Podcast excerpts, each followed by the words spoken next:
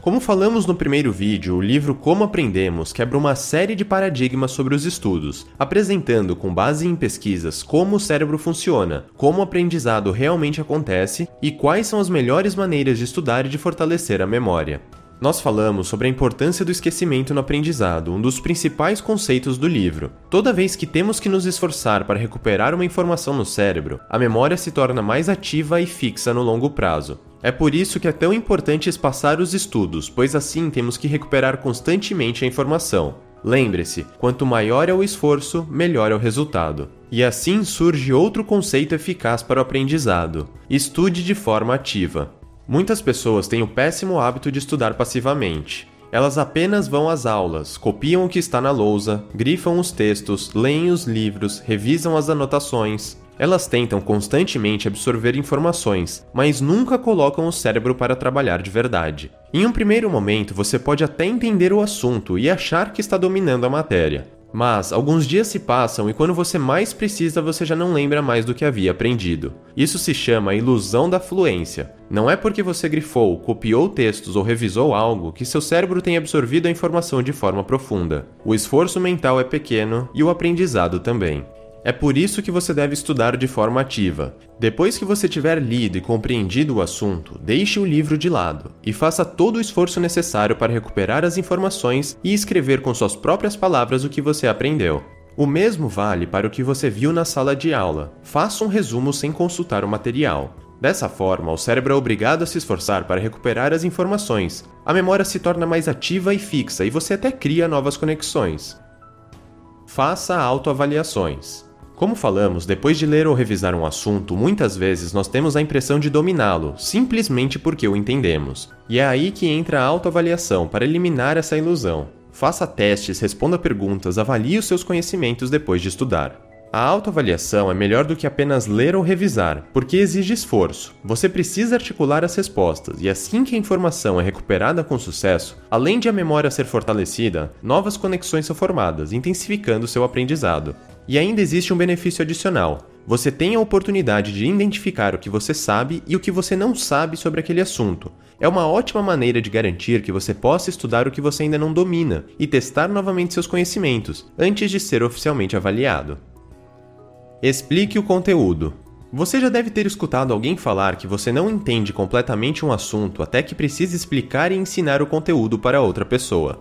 Para isso, você precisa recuperar uma série de informações que captou, organizá-las na sua mente e apresentá-las de forma clara para que a outra pessoa possa entender. Isso exige um grande esforço mental. Por incrível que pareça, se esforçar para ensinar algo é uma ótima maneira de aprender e ampliar a sua compreensão.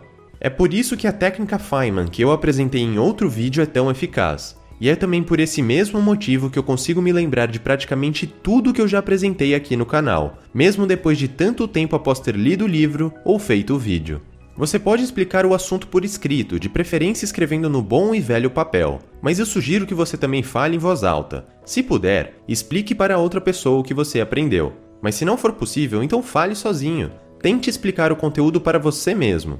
Quanto mais clara for a sua explicação, maior será o seu domínio sobre o assunto. Esta é uma das melhores técnicas de aprendizado que existem. Einstein dizia: se você não consegue explicar algo de modo simples, é porque você não entendeu bem a coisa.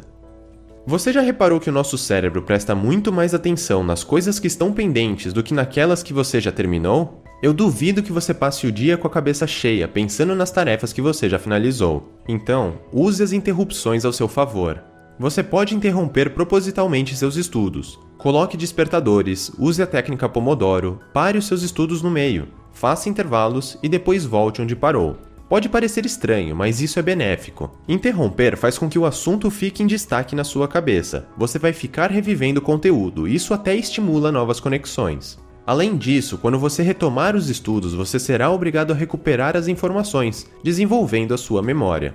Você pode aplicar a mesma técnica em um grande trabalho que você precisa fazer.